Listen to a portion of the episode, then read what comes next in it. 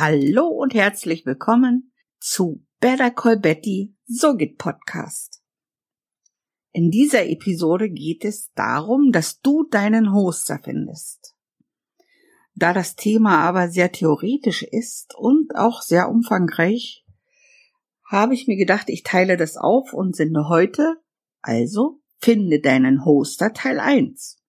So bekommst du nicht zu viele neue Informationen auf einmal. Es gibt verschiedene Möglichkeiten, deinen Podcast zu hosten. Aber was ist Hosten denn überhaupt? Ein Hoster stellt dir als Dienstleister eine Domain oder Speicherplatz auf einem Server zur Verfügung und den kannst du anmieten.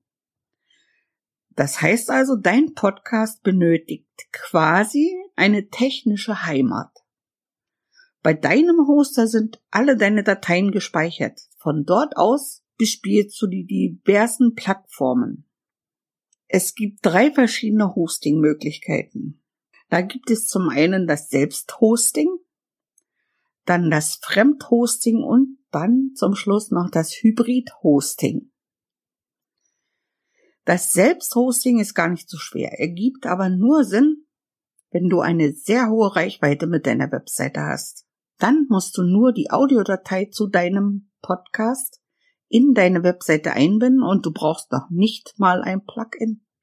Du kannst auf deiner Webseite deinen Podcast selbst hosten. Es verbraucht jedoch sehr viel Speicher und du erreichst, wie gesagt, nicht alle.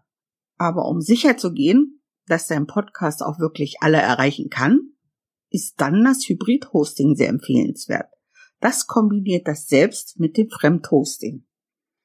Also du stellst deinen Podcast auf deine Webseite und hast noch einen Hoster, auf den du das auch ablegst.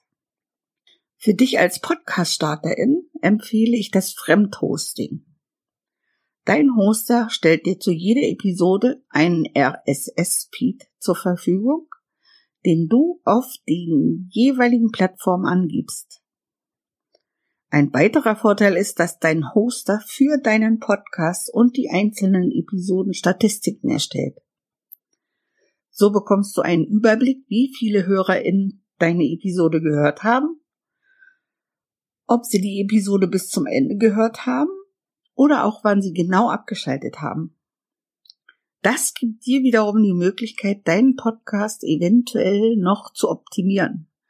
Entweder ihn kürzer zu gestalten oder die wichtigen Fakten am Anfang zu erläutern. Du musst unter Hoster und Plattformen unterscheiden. Gerade weil einige beides abdecken. Zum Beispiel kannst du deinen Podcast bei iTunes exklusiv hosten der dann natürlich auf iTunes Podcast auch verfügbar ist. Aber du kannst deinen Podcast auch bei SoundCloud hosten und bei iTunes listen. Also den Feed von deinem Hoster bei iTunes zur Verfügung stellen. Und hochladen natürlich. Die nächste Frage, die sich stellt, ist, was ist ein Feed? Ein Podcast-Feed ist ein RSS-Feed für deine Audiodateien.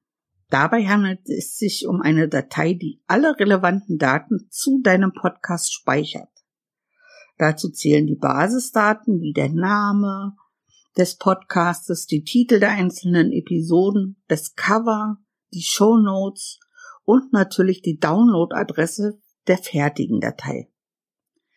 Der RSS-Feed ist normiert damit Suchprogramme ihn finden, auswerten und nutzen können. Und das sind dann die Suchprogramme der einzelnen Plattformen wie iTunes, Deezer, Spotify und wie sie alle heißen.